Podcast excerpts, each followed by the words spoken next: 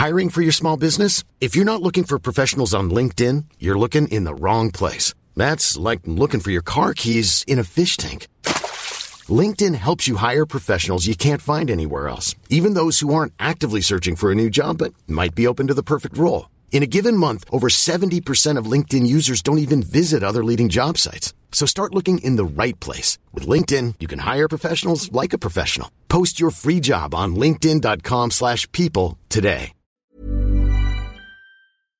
以下节目包含成人内容，请在家长指引下收听。欢迎收听文化土豆，我是一看糯米。今天这期节目，我们请回了第一百零四期首次 Big Tech 的方可成博士回来聊天。在录制那期节目的时候，他正要前往香港中文大学的新闻传播学院去教书。最近一些天来，方可成的一篇文章《我被网络暴力的五天》在。微博上被传阅了上百万次，还被转译到了英文媒体，所以我就想请他和我们一起来聊一聊网络暴力以及网络民族主义这两个有关联，他也有一些研究的话题。方克成，你好，好，大家好，很高兴。又到这个节目上跟大家通过声音见面了。其实和一些呃做传媒的朋友聊天的时候，一提到方可成，我都会算不上是 defend 你，但是就是说有我自己的见解吧。就是我会觉得，作为呃一个平媒出身，然后就是开始做传统媒体然后的记者来说，能够像你这样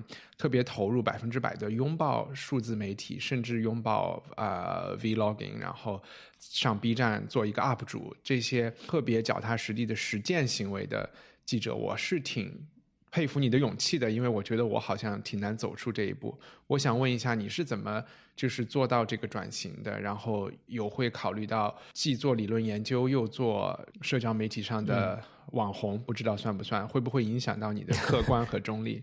网红听着像骂人，是吗？我没有这个意思。嗯，是。你刚才也谦虚了呀，你也谦虚说你不敢做，但是其实啊，我觉得你也做了很多实验啊，包括你做了这个播客，你做的那些啊短视频，虽然不是你自己出镜的吧，然后包括你之前做微在的这个经历，我觉得其实我觉得啊也是很多实验的经历。那我想说的是，其实我也是很喜欢去实验各种新的这样一种传播方式了。那我之前在做记者的时候，甚至说我才在北大读新闻的时候。我就一直写博客，那时候还是博客年代了。那我觉得这些呢，就是在我报纸上的稿件之外，我希望有一个地方去写一些我对一些事情的见解，我采访的经历等等等等。所以呢，我也一直就是这个啊，社交媒体很早的使用者和很重度的使用者了。嗯。那后来我转型成了这个传播学的研究者。那在做研究者的这个过程当中呢，就会，我觉得对我来说啊，每个研究者他都有自己不同的这个研究方式。但我觉得对我来说，一个很重要的研究方式呢，其实就是啊，让自己真的参与到这样一个传播的过程当中去，然后去亲身的去参与、去体验。这个中间呢，你就会对这种传播的这样一种形态和环境有更好的了解，同时也可以从中间发现很多的研究问题。所以我的一些研究问题呢，其实都是来自于我的这样一种实践的经历当中的。那呃，其实从另外一个角度来说，我觉得。现在这个年代，我们当我们说传播的话，其实它和之前传统媒体年代有一个非常根本性的不同点，就在于说传统媒体年代里面是一个一对多的传播，有一份报纸，几十万个人订阅，然后你看完了就止步于止步于此了，那是一个很典型的一个一对多的，然后是一个基本上只有一次传播的这么一个情况。那但是现在的呃社交媒体年代里面是一个多对多的一个网状的传播。也就是说，每一个人都是在这个传播网上的一个点。你不论是在朋友圈里分享了一个内容，还是在微博上点赞了一个内容，实际上你都在影响这个内容最终的这个传播路径。所以，我觉得在这样一个时代里面，最重要的一点其实就是希望每个人都成为负责任的传播者吧。你的每一次的分享、点赞、评论。其实，如果你都是去啊很负责的做这个事情，去啊去去分享一些高质量内容，实际上你对整个传播环境会有都会有一些影响的。那既然我自己啊对这个一些事情有一些的学习，有一些的知识，有一些的见解，那我觉得我把它分享出来，从一定程度上来说，也是去践行这个理念吧。就是在这个年代里面，我们都应该成为一个。负责人的传播者，明白。你刚才提到了高质量的内容和践行，那我想问一下，比如说在 B 站上，你有去跳宅舞做这样的视频，这个这个是怎么考虑的呢？它是属于哪个步骤呢？嗯，所以你的意思是 你跳的，我跳的这个宅舞质量不高，质量是不高啊，但是是这样的，就是其实这个也让我想到一个传播学理论了，也是很经很经典的理论，就是说传播实际上有两种看啊观点去看它，一种呢就是比如说我告诉你一加一等于二，然后你接受到这个信息，你学习到了这个，这个就是个信息的传播的一个过程，但实际上。很多时候，我们的传播其实不是为了这种交换信息，不是为了传播信息的这种功能性的这种作用，它实际上呢是一种仪式，这种叫做传播的仪式感了。也就是说，当我们在参与这种传播活动的时候，我们并不在意我们从中得到了什么信息，而在于说，我们大家通过共享这样一种传播形式，而证明了我们是属于一个同一个共同体的。那最典型的表现就是说，比如说我们看春晚。对吧？其实春晚就是个典型的传播仪式。那其实我觉得，对 B 站来说，它有一个非常重要的特点，就是它是一个有自己非常独特的社区氛围的这么一个啊视频网站。所以呢，其实，在上面跳宅舞，包括啊一些人挂在嘴边的这个 UP 主女装什么之类的，这种实际上都是这个啊社群里面独特的一种仪式。所以我觉得，既然我希望去在这个社区里社群里面去做视频，希望融入这个社群，我觉得来去。参与一些这样的仪式是一个很重要的成分吧。所以这个我对，不管是春晚还是跳宅舞，外人看似有一些尴尬，其实是他呃内在必须的一个 要求，是吧？要不然就不构成一个仪式感。对，其实是一个连接、凝结一个一个群体的这么一个。一个一个一个传播的这样一个形式，嗯，对。那我还想问一下，其实你不仅有微博、有 B 站、有 Facebook，起码我在这几个平台有关注到你。然后，呃，之前你还你还有你的这个新闻实验室等等等等。我想问一下，对，那你会说在不同的平台上会有不同的人设吗？就比如说，就是你在 B 站在用素人的姿态和观众交流的时候，嗯嗯，你是真正的。就这个人是方可成吗？是，比如说我们现在和 你又是和哪一个人设在交流呢？然后你在不同人设之间，你会有什么样的标准呢？对这个问题挺有意思的，就是其实我们当我们说到人设的时候，好像去预设它是一个你刻意伪装出来或者是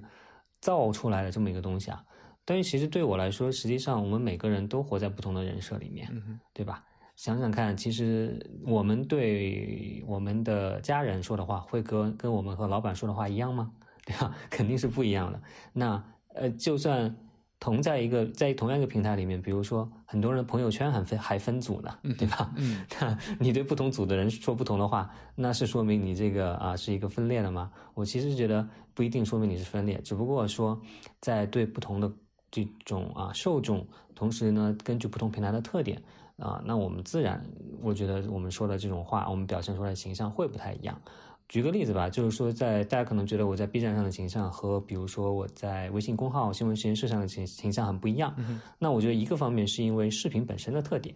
我觉得视频本身它就是一个更加个人化，也更加 intimate，就是更加亲密感的这样一个媒介形态。啊，因为你能看见这个人长什么样子，你能看听见他的声音，对吧？所以我觉得，呃，比如说现在我们录播客，其实播客的声音又是一种其实比文字更亲密的媒介了，对吧？所以在这种啊，因为这个媒介本身的特点，所以我自然我会去啊呈现的这个内容可能会不太一样。另外就是说，在 B 站上面啊，我实际上是一直是不停的去实验的，我就看我适合做什么内容，大家喜欢什么内容。啊，发现其实大家很喜欢的是我一种，也不能说完全素人，我毕竟还是每一次都要标榜我是自带参考文献的，还要强调一下我的学历很高。然后呢，对，所以在这种情况下呢，啊，我我去做一些实验，然后呢，我去啊发现，哎，我以一个啊好像比较有知识、有经验的这么一个。啊，知心大哥的这么个形象，去讲一下我对人生的一些理解啊，对这种啊啊啊，对这种啊，不管是学习的态度呀，人生的态度呀，然后的这样去怎么去应对挫折呀，怎么去应对别人的评价啊，这些的方式的一些看上去比较鸡汤的内容。但是其实我觉得，其实大家很喜欢，是因为其实嗯，媒体不光是需要传播信息，其实你还需要去抚慰人心吧。我觉得现在其实，在大众媒体上。比较缺失的一点，其实就是可能你有信息，你有观点，但实际上比较缺乏一些 抚慰人心的内容，所以我发现这样的内容实际上也是比较受欢迎的。所以这就是为什么我在 B 站上人设是跟其他的这个平台上不太一样。但虽然不太一样，但它还是你自己。因为我就是想到，比如说在呃，Stephen Colbert 之前做 Colbert Report 的时候，他其实是一个自由主义的记者，但是他就完全把自己包装成了一个超级保守的一个形象，在做脱口秀，对吧？就是说，这不是你的方式，就这个知心大哥并不是你包装出来的，不是。对对对，我我觉得就是说，有的人他会刻意的去啊隐瞒，或者是说去，甚至是。跟自己的价值观相反的这个方向去去做内容，但实际上对于我来说，不管是一些，比如说看上去指点江山的这样一种评论性的文字，还是一些做这种看似鸡汤的这样一种啊睡前聊天的这样一种节目，那还是在微博上的一些这个只言片语，我觉得其实对我来说，其实我觉得我都还是很啊。根本上内核上来说还是很如一的，嗯，一方面就是说，嗯，因为我做记者，然后我研究传播，研究新闻传播，我对我不管哪个平台上内容的这种信息的这样一种准确性，信息的必须有其来源，重要的信息必须有其来源，这种都是很讲究的，嗯，所以你看我在 B 站上讲的一些东西，如果说我说它是来自哪个人的研究，我都会把这个完整的这个论文的名字、出处来源打出来的，那我觉得这个其实是啊一种操作上的这样一种一致性。那另外一点呢，就是说，不管内容如何，不管风格如何，我觉得一个核心的价值观其实都是统一的，都是比较偏向啊欧美语境下的自由主义，或者用现在啊中文社交媒体里面很大家很很讨厌的一种人 一种这种价值观，就叫白左价值观。实际上，我觉得我的这些内容里面，不管是点评这个时事的，还是在去讲人生道理的这种，实际上。我觉得都是白左的价值观，我会 很很自豪的说，我是一个这个啊这个啊啊去秉承和甚至在一定程度上去去去推广这样一种白白左价值观。其实我因为我觉得这种价值观的内核很简单，也就是去啊倡导社会公平正义，然后去关爱弱者，然后不要把这个世界看成一个你死我活的丛林法则的这样一个世界。嗯哼，那我觉得。对，其实但你到底都是我听你做的对白组的解释，我就觉得 OK，这个解释是非常 OK 的。但是你去选择用这个标签，似乎就是在拥抱一种更激化的、这个更 polarizing 的这样的一个。对我当然没有，我没有，我没有在其他地方这个，我不会在 B 站说哦，我是白，我是一个白左呀 UP 主，对吧？只不过是在啊，独家这个以上这些独家贡献给你这个文化土豆播客 的时候的一些真心话和大冒险。那但是你在 B 站上就是最热门的一条视频，叫“百度已死”还是怎么样？这一篇我觉得他是否为什么要写？这个百度意思啊，对对对，我就 OK。是之前有一篇文章在微博上，哎，微信上叫百度意思。微信上，我会觉得这种标题是有一点突破了编辑的一些准则的，就是在我看来是 它也是一种 clickbait，一种一种就是想找人找人打一架的这这种态度。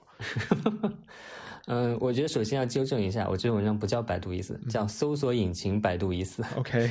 那区别我没有说百度这个公司的问题，区别在于我只是说，百度作为一个搜索引擎，它起不到搜索引擎的作用了，所以它作为一个搜索引擎的这个功能，实际上基本上已经很弱了，不存在了。但是这个公司，它因为其实主要现在他们在搞 AI 业务之类的，我觉得在这个方面它还是存在的。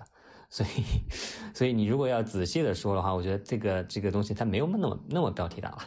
当然了，我觉得既然是在社交媒体上去发布的这个文章，在一定程度上我们都受到它的影响，所以呢，在标题方面肯定会比在报纸上面的呈现，传统媒体的这个操作肯定会有不一样的。那当然，一定程度上是自我辩护了，但是我觉得我们确实需要考虑到这背后的这个。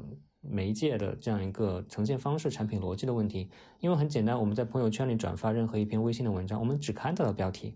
我们看不到它下面的一些提要的文字之类，这跟我们阅读报纸的体验完全不一样的。我们报纸上一眼能看到很多个标题，能看到一些提要，对吧？所以这个时候也就导致了为什么标题党越来越多，实际上也就是在这样一个具体的。社交媒体的一个这个啊，特别是在微信的这样一个传播的模式决定的。在我看来，这样的媒体环境、这样的标题的方式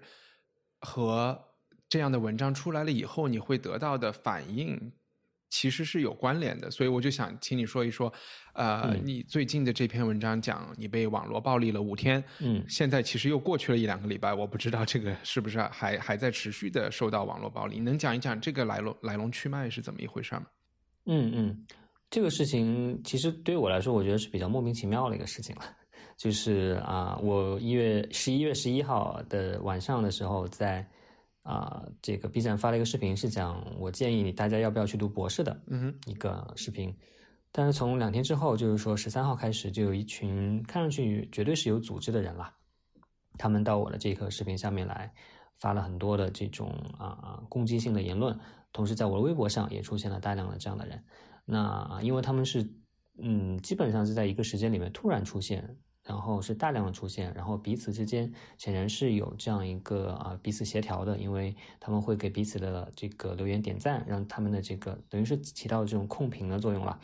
在一定程度上，他们的发的内容也是非常的相似的，所以就能看出来。那他们说的是什么呢？跟我这个视频没有关系，跟我发的微博也没什么关系。他们说。啊，他们就用一些啊一些一些编造出来的标签了，然后来来去攻击我说我支持港独啊什么之类的，但这些实际上是完全是不存在的。我后来在我的微信文章里面也解释了。那其实啊，我觉得说白了，我不知道这些人具体是谁了，但是基本上能够判断的就是一群啊民族主义者吧。嗯那他们可能是长期 看我的这个言论不爽吧，然后呢啊。啊，所以他们就我不知道为什么是在那一天开始攻击我，但总之呢，就是他们看上去是这样组织起来，然后不光是大家能看到的评论区了，B 站的私信里面，还有微博的私信里面，更是充斥了大量的这种这种攻击性的这种言论在这里。所以它不仅仅是他给你的 B 站，其实是在所有你的社交媒体上，是在对所有社交媒体上，只不过呢，就是因为。嗯，微信公号里面的控制评论比较简单，对吧？你不精选出来，别人都看不见。在微博上呢，控制评论也可以控制得到，因为你可以去设置关注了一百天才能评论。但是在 B 站上完全没有控制评论的方法，所以，所以他们在 B 站上就显得看上去是是是闹得最厉害的。那这有可能是机器人在做这件事情吗？嗯，有可能，但是我觉得可能性不是太大，因为 B 站它还是以这种啊。呃，注册门槛著称的，号称你如果要打要要要发评论，你需要回答对多少个问题才可以。所以我更倾向于，他的确是有一批这样的人，但这样的人数字就是绝对数量有多少，我觉得其实是比较难讲的。但是起码我们看上去，对我觉得他们其实用一个英文的词来说，就叫这个啊 trolls，t r o l l，这种这种人在全世界都有。只不过呢，我所遇到的这些呢。他们是在这个中国特色的这样一个背景之下出现的。我会觉得这两个词的意思，在我理解里含义稍微不太一样。Trolls，我觉得是为了搞，就是就是发一些东西来气你的嘛，他就是来激你的。他本身不一定有相信正面或者反面，还是说这个词的含义也发生变化啊？对，嗯，可能这个词在我觉得在从二零一六年开始发生了个变化，因为现在在西方语境下谈 choice 的时候，更多的是跟这些所谓的 alt right 这个群体嗯联系在一起的，就是这些讲种族主义的，然后这个羞辱女性的、羞辱少数群群体的这些联系在一起，他们还是有一套价值观自己信奉的。明白。那然后，但是我觉得有一个很不同的地地方就在于说，中国的这些民族主义的这些 trolls，他们有一个很。不一样的地方就在于，他们会大量的去 at 共青团中央，，at 人民日报，，at 什么什么紫光阁什么之类的，说赶紧把这个人给给封了什么之类的。所以呢，他们是显示出一个说他们会去希望公权力介入，把他们看不爽的人给这个从网络上消灭。啊，这个东西是不可能在美国的 alt right 里面 去有的，嗯，这么一个现象，所以啊，我觉得这个是一个中国特色了。你这句话暗含的意思就是，他们其实是一个自下而上、自发的一个行为，他们希望得到重视，得到就是 得到你说的公权的重视。但是，没错，我觉得这个事情更多的是一个呃，是一个自下而上的，因为你看他们搞我这么久啊，现在其实我那篇文章出来之后，他们还是在一。还是在 B，起码在 B 站上没有没有完全消停下来。那实际上，那也也没有共青团中央出来发话，也没有人把我的什么号封掉，对吧？嗯，这可以看出来，他并不是一个是说上面想要把我的号封掉，然后去找一批人来发起一个运动，然后他们就顺势封掉，并不是这样子的。那实际上，现在在民间已经形成了这样一种啊力量，他们去四处的挂人。那实际上，我有不少朋友也是。被这样的，他们真的是也是主要 费，他们耗费了好多好多人的精力，他们 对呀，对呀。那实际上，最终这些东西中间，最后最终你说得到共青团中央介入的，其实很少很少了。只是他们在这个微博上闹得很欢，但是呢，中间我觉得有一层就是说，介于上层和下层之间有一层，就是这些。民族主义的媒体和大 V，嗯，我觉得他们就很难说是完全的底层还是完全的上层了，他们介于中间的位置。嗯，你像《环球时报》也好，或者你像那个微博上的什么孤烟木蝉也好，他们实际上嗯是从中获利的。你这那因为他们获得大量的流量，对啊，对，获得大量的流量，成为这个呃大 V，这个是从中获利的。那啊，他实际上又是在鼓励这种行为的发生，因为每挂一个人，他就获得新的流量，他也鼓励大家给他投稿，所以底层底层人呢得不到共青团中央的重视，但是他可以让孤烟木蝉来重视。这些人，我觉得在中间是一个啊一种很重要的一个一个推手的角色了。其实没有这样一批人的存在，这些人也很难啊组织起来。还有一点就是这个啊这个民族主义的媒体发挥的这个作用了，因为我刚才说组织对吧？对我的有组织的。这个攻击，我我其实真的没有时间精力去研究背后他们怎么组织的，但是呢，我觉得啊，有人告诉我，就有些人告诉我，他们比如说在观察者网的某一些很火的视频下面，跟我完全无关的视频下面，有人留言说，这个方可成在 B 站和微博上这是一个港独，大家赶紧去这个去去收拾他。然后呢，这个留言被顶到很高的位置，所以所有看到这个很热门视频的人，那他们一般订阅。这个会看观察者网视频人，当然都是民族主义倾向很强的人了。那他们可能就被这些人给这条评论给吸引过来，然后到我的页面上去去留一大堆骂人的话。嗯，这个我觉得也是这个啊民族主义媒体发挥的在中间发挥了一个作用吧。所以我猜测，对我的组织，一方面可能说有一些 QQ 群里面，对吧？这种这种有组织的，让大家。去去到哪儿啊？这个进攻。另外一方面呢，是这种在这些重要的民族主义媒体上面去留下这种指示啊，留下路标吧。所以呢，我觉得在这个里面，实际上是不止上层下层的，呃，还有一个中间层是蛮重要的。你你有没有觉得，在刚才我们的这个呃，其实更多是你的描述中，我听出了一种，就是一种对称吧，就是。就是呃，发起这些网络暴力的这些网民啊，这些呃，我们讲的 trolls 也好，民族网络民族主义者也好，他们他们也是一个有呃去中心化的，然后呃互助的，然后利用互联网来联系，然后也做了一些呃科普懒人包啊。也是被好吧，证据包就是你说的这个懒人包，是吧？对对对，我就是，因为我我也看到像在呃连登上面，他们也做一些懒人包嘛。就你你会你能感觉到，其实两边的年轻人有操作手段上面其实是互相借鉴，还蛮，反正我我是能看到一种对称了。有一点就是包括你说的，嗯，比如说曝光私人信息这一点啊，那在我的这个案例中还好。因为我本身很多东西已经是公开的信息了，那对一些嗯嗯一些朋友来说，他们确实家庭信息啊什么都被曝光，这个这个叫英文叫 boxing 嘛，有人肉搜索这个事情。那实际上在你说在香港也好，还是说在美国也好，在欧洲也好，也都是有的。这种这种策略上面确实是有不少的相似之处的。嗯，还有一个我好奇的点就是说。你在这这篇文章就是我被网络暴力五天，有一篇有一个副标题，大概是说这是纯粹的恶啊，那是一个微信必须填的一个摘要，我就填了这么一句话。对我，我觉得反而是这一句话，也许就是你顺手填的这句话，还蛮揭示一些呃心理的状态的。就这件事情，你还是真的很受伤、生气的一件事情，在我看来。嗯，是这样的，就是有很多人后来发我发的这篇，很多人来关心我了。那我其实会说说我，嗯，我你说谁看到这种非常大量的极端的骂人的话，当然会当然会有有反应。哦，这个我完全理解。真的，有一个人给我提就是客观的意见，我都非常生气啊。哎，但是其实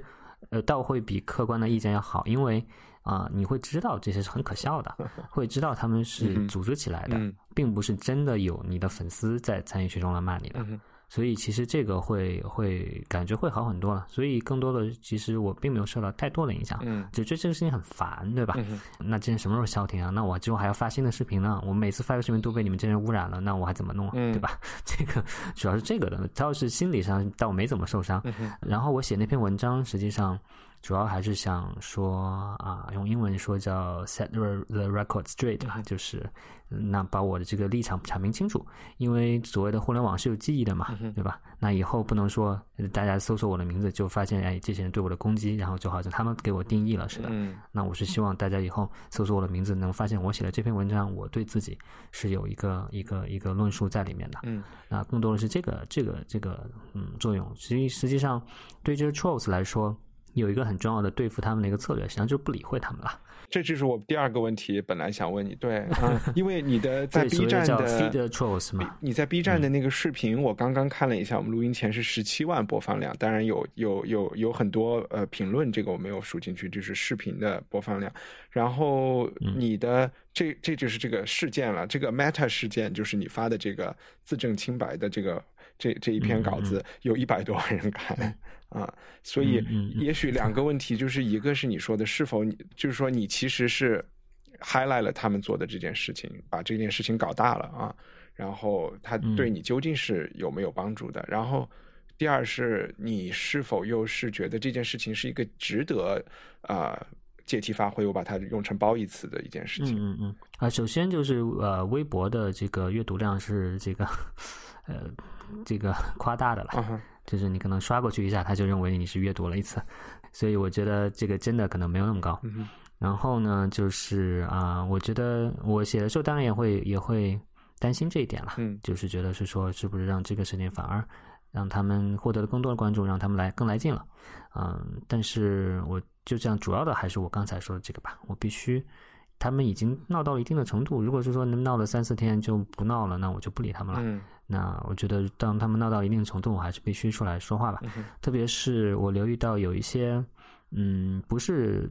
他们这一伙人里面了，但是是之前关注过我，甚至说在我的 B 站的 QQ 的这个粉丝群里面，有些人会产生疑问，对吧？因为这个事情我如果不出来说的话，确实会有一些对我不那么熟悉的人，你可能不会，肯定不会对我产生疑问，但是呢，也会有很多对我不太熟悉的人，可能他们会产生疑问的，所以我觉得也还是有必要出来、出来、出来澄清一下这个事情。但无论如何，绝对的数量来说，即便是来就是发弹幕骂你的这些谩骂的这些人，从绝对。数量来说，他们的人数，我觉得也是放在中国的网民，甚至是 B 站的用户上来说，都是我不知道，我我不是想 minimize 你你遭受的这个事情，我是想说，绝对人数也是不足一提的。然后我记得之前在你的就是有一篇文章里，我不知道是你的数据还是你去总结的数据，大概就是你们用的所谓的一些呃 ethnographic 的一些方式去看。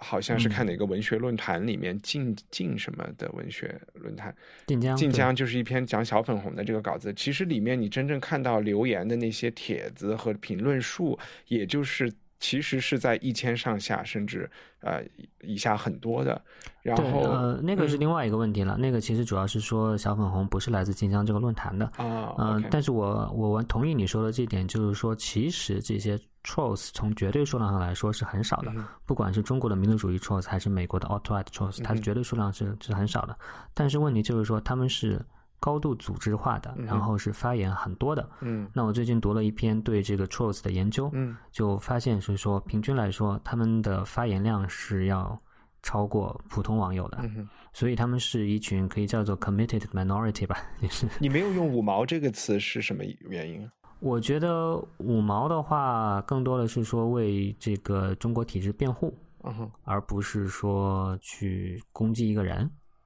我可能主要是么。另外就是说五毛，他更毕毕竟有这种国家给钱的感觉嘛。OK，我觉得其实他们更多的是一个一个一个自发的，或者是被对，被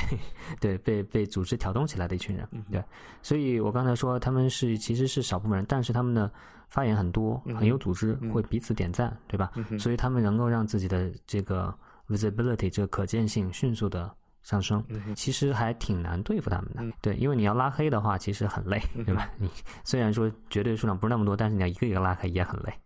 然后呢？他们也会可以不断的去注册新的账号，嗯，所以这个里面我觉得就是一个我们再去应对 trolls 的时候的一个很大的挑战，那就是坏人是有组织的，嗯，然后是这个 committed，他然后就是投入很多时间去做，但是好人呢就是没有组织起来的，然后呢也不会说去去给彼此的这个评论留言点赞这样子的，嗯，所以你就很容易让这些。少数人的声音成为最主流的声音，嗯，然后在中国的这个特殊的这样一个环境之下，特别是在香港这样一个特殊的议题之下，又有啊很多人实际上是不太敢发言的，嗯哼，那就算是去同情我、支持的人、支持我的人，可能也不太敢发言。真的有两个朋友，至少两个朋友跟我说，他们很关心我，但是他们不敢转发我的文章。然后呢，确实还也有好几个人说。他们为我说话，然后他们马上就被这些 trolls 攻击。嗯，也就是你这个好人出来说话之后，你还是会被这些人这个啊啊出来围攻，所以这就使得大家越就更不愿意说话。嗯所以这就是在网络的这样一个舆论空间里面，这些 trolls 虽然从绝对数量来少，但他们足以败坏一个网络空间的这样一个氛围。你会觉得他们的言论是需要得到保护的吗？就就是包括他们组织起来的这个自由，嗯，我觉得总体来说当然不是的啦。就是，呃，首先是每个平台它都有自己的规则嘛，嗯，对吧？然后，嗯，我觉得首先还是希望这个每个平台都有通过嗯自己的规则来处理这些这些问题。比如说在 Facebook 上来说，它其实规则就更严格，因为 Facebook 是禁止注册虚假身份的账号的。对吧？但你都必须是以真人的身份去去发言，所以在 Facebook 上这种现象相对比较好一点。那在推特上来说，这种现象就会啊比较多一点，因为推特相对来说采用的是一个比较放任的态度。嗯。但是如果说你这个涉及到了啊是一种，比如说是一种仇恨言论，对不对？在西方的语境下，仇恨言论就是说针对某一个群体的特特征，比如说女性啊、少数群体啊、少数族裔啊。你去发言的，那你可能会很大的概率会被删除。那啊，煽动这种线下的即时的这种暴力，那当然也会被删除的啦。嗯，包括最近这个这两个平台对有组织的这种这种行为，也是有更多的警惕吧。比如说，他们删了封了一批据说来自中国的账号嘛。那比如说，在微博和哔哩哔哩上呢？这个上面呢，就会显示出，啊，我为什么我至今还没有把我的这个啊文章贴到 B 站上面去？这中间是有一个，我在只在微信和微博上发了。嗯，这中间一个很大的原因就是在平台的功能设置上面。那微信公号是最容易控制评论的了，嗯，对吧？因为你只有你主动精选出来的评论才会被展示出来，默认是任何评论都不展示出来的。那在这个微博上来说的话，比如说，嗯，关注了才可以留言，或者说关注了，我现在被迫设成了关注一百天才可以留言，所以，所以他们不是说我去注册账号马上就可以来骂你的，所以这个也相对来说比较好。但是 B 站是完全没有任何控制的，嗯，所以你没有任何功能可以去关留言，去去控制谁，你只能手动一个一个的拉黑人。B 站作为平台也没有主动能做什么，我 B 站的人只是跟我说。你去举报吧，举报了我们再来去处理。但是那几千条、几万条留言，我怎么举报得过来？明白。当然，除非你可以自己把这一条视频下了。当然，你想说凭什么我要下，是吧？对，但是我是准备重新传一下这条视频，因为就不能看了嘛。现在，但是我要首先要保证说，我再传不会再有这些人出现啊，对吧？嗯。所以这个是我需要想想怎么去做的一个事情。OK。那我们最后可能再花一点时间聊一下之前你写的一个稿子，那一篇呃论文是讲网络民族主义的。然后，呃，民族主义这个词大家都听过，然后也是一个争议性蛮大的词。如果在瑞典，它可能是一个 dirty word，是一个贬义词。然后在在法国未必，但是在中国就绝对是很很好的褒义词了。所以你会怎么看网络民族主义在讨论的这个与大家就是传播学里面讲，基本是按照一个贬义词来讨讨论的，是吧？嗯，其实倒没有。你我首先想说，你刚才说的这点挺有意思。你为什么会觉得在中国的语境下，民族主义是一个褒义词呢？嗯，因为那个它是三民主义的一部分啊。我们就是一直就是这个叫什么，先先先先总理还是叫什么？说这个民族民权民生嘛啊。后来我们就可能过渡到共和国的时候。我们就取了第一个啊，然后就使劲说第一个，就不管 后两个，就是稍微有一点区别对待啊，怎么讲？嗯，我前段时间在微博上介绍了一则新的研究，就是关于中国大学生的民族主义倾向的。我是非常客观的介绍了这个研究里面的这个发现。然后呢，就我发现就有一些人会说，你发这条是为了讽刺民族主义者。嗯哼。然后，所以我其实觉得说，现在在起码在一批人的印象中，觉得说你民族主义就是在骂人，嗯，对，或或者说他们认为我作为一个所谓的公知 来说民族主义的话，就肯定是骂人，嗯，就是我觉得这很有意思了，嗯，就是因为确实，嗯，在之前的自由主义知识分子的论述当中。这个民族主义基本上是被作为一个比较负面的现现象来去论述的。那呃，这个概念本身我觉得挺有意思的。就是说我自己的看法，就是说民族主义，我嗯，我更多的还是把它看成一个比较中性的一个词。我对它的理解，实际上无非就是啊，民族主义最最最著名的这个论述就是想象的共同体嘛，就是安德森的这个说法。那其实无非它就是一个共同体。我们每个人作为生活在这个世界上的个人，实际上我们都是不能仅仅作为个人的身份去生活的。我们都需要一个集体的一个身份在这里，我们才需要觉得自己是有一个依靠、有一个保护的、有一个连接的。我们自己是很难单独单打独斗在这个世界上活下来的。现在对于很多人来说，那对民族国家的这样一个认同。就是一个最主要的这样一个集体的身份认同，我觉得这也是很自然合理的一件事情。对，这就没有什么。那我觉得，之所以我自己来说，我觉得我可能没有什么民族主义的倾向，那是因为我觉得我有其他的身份认同在这里。我可能我是觉得我是一个学者，那我可以跟美国的传播学者，我觉得我们是一类人，对吧？那我可能觉得啊，我是一个啊啊这个内容的一个一个一个创作者，等等等等，我有很多其他的身份，那我不需要去特别依赖我的这个民族国家的身份，所以那我自己虽然没有这个倾向，但是我非常理解大家的这个倾向。那只是说呃啊，大家在批评民族主义的时候，实际上是会强调里面的一些。嗯，负面的元素在吧？那比如说啊，就是我之前也看过一些对政治学里面对民族主义的论述，他们发现的一个重要一点就是说，那么到到底怎么去理解爱国主义和民族主义这两个概念，对吧？那相对来说，爱国主义听上去是一个嗯更正面的词汇了，对吧？那我听着差不多，差不多，你听着差不多。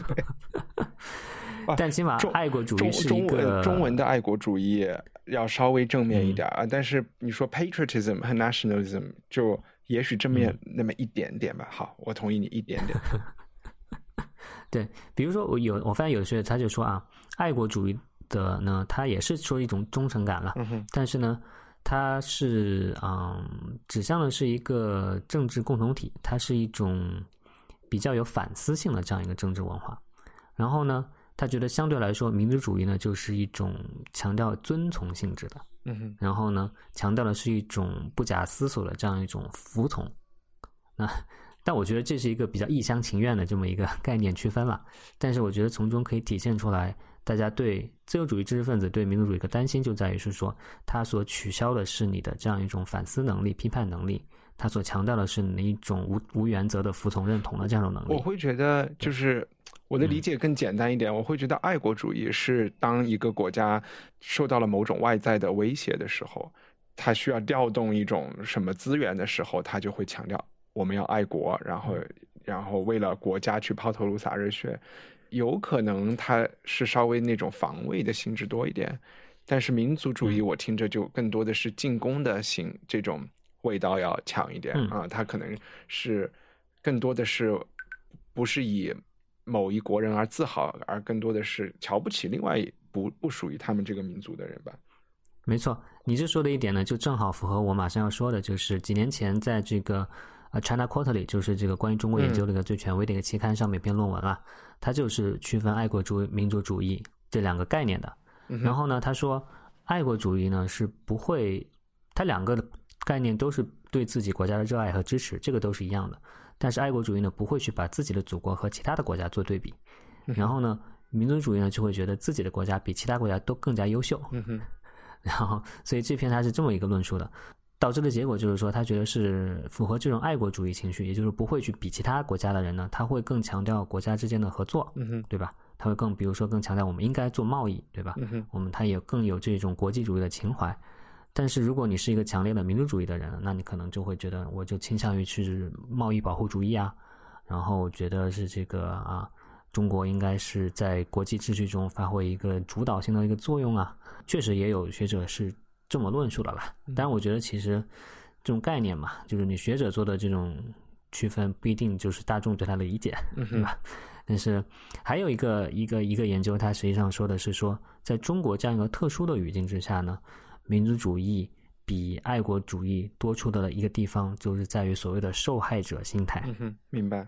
对，因为这个是长期存在着我们的这个历史教育当中的，我们的这个叙事都是说这个百年屈辱，对吧？然后就是说我们一直是受西方的迫害的，然后呢，我们直到现在，那我们可能也是这样子的。所以关于西方的各各种各样的这种阴谋论是层出不穷的。那也就是为什么，那大家在攻击我的时候。就要给我盖上一个什么 CIA 间谍的这么一个帽子，对对对，而且这个民族主义的这个概念其实是随着历史在变化的。一在清朝的时候，汉人可能会觉得这些屈辱是事不关我的，就是他们是期盼着外国人来把这个满清政府给推倒。就但是，我感觉最近几年我们。更强调的是中华民族这个概念，对吧？我们是不太强调你是汉族，你是就是以前的这个呃蒙汉这个什么藏这些为这些民族就不不那么强调它了，就又又创造了一个新的概念出来。对，然后呢，就是到这个网络民族主义这个上面啊，就是我觉得大家对这个现象这两年关注很多，因为有一系列的事件嘛，从一六年年初的这样一个第八出征去蔡英文的这个 Facebook 上留言的这个。啊，事件开始，就是能发现说，好像哎，突然觉得我们身边多了很多这种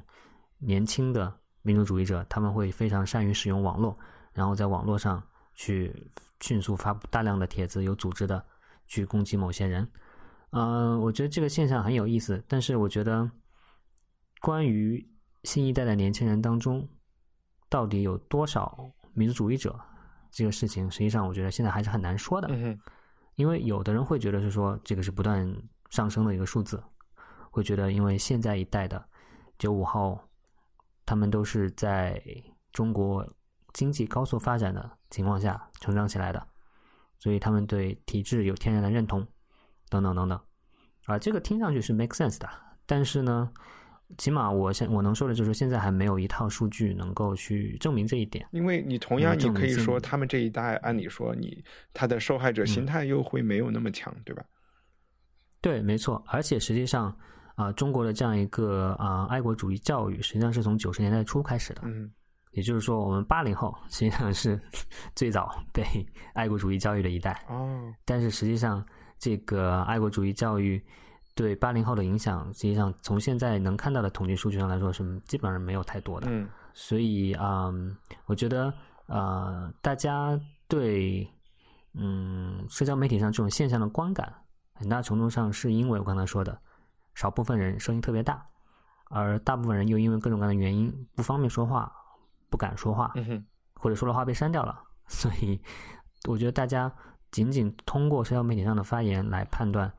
民族主义情绪，我觉得是啊不太靠谱的。嗯，所以我们还是得需要去一些这种真正随机的这样一个抽样的这样的调查才知道。但是现在我们还没有这样的数据可以说。嗯所以这就是为什么我刚才说到了，我去介绍了那篇论文嘛，那篇论文实际上是一个浙江大学的一个本科生写的，他实际上就这个论文已经发在这个 SSCI 的一个期刊上面，一个不错的期刊上面了。那他是在浙江大学里面做了一个随机的这样一个抽样调查，它就是按宿舍编号这样随机的去抽样的，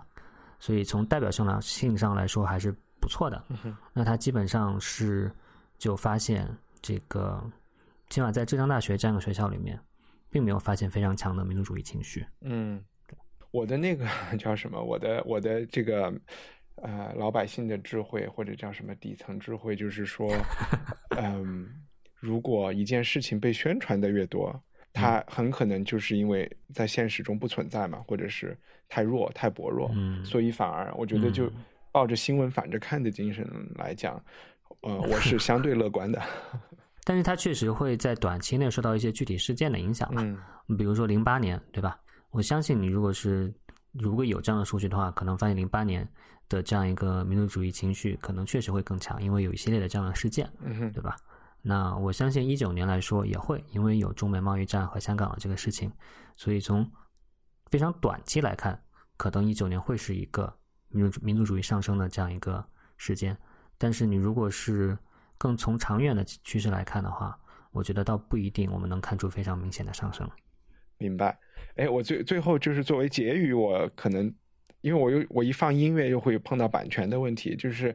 呃，就是那个 Beatles 不是有一首歌叫 Imagine 嘛？你刚才讲，那就是民族主义，就是想象的共同体。在 Imagine 这首歌里，它好像第一句歌词就是去想象一个没有国家的世界。对，是的，但这个其实是蛮共产主义的一首歌了，嗯因为这个马克思就是说国家最终是要消亡的嘛。嗯大家之前几年，比如说是在十年前，嗯大家可能觉得真的是有这个趋势，民族国家正在消消亡，特别是欧盟的这样一个、呃成功的经验吧。但是在最近几年，大家又觉得哦，好像民族主义是有回潮了，然后欧盟遇到困境，然后各个国家都变得更加的保护主义了。对，然后民族国家好像变得啊有回潮了。互联网这样一个看上去连接全世界、造就地球村的这样一个媒介，现在因为中国、俄罗斯这些国家推行网络主权这个概念，嗯好像现在在这样一个媒介上面也要变得以民族国家主权为基本单位了。嗯。好吧，我我觉得越聊越悲观。我现在都想说，好在人生是有限的，我们能够见到的坏事也也是有限的。那希望你在香港一切平安，我们能够不久嗯当见面录音。OK，谢谢方可成好，拜拜。好的，嗯谢谢大家。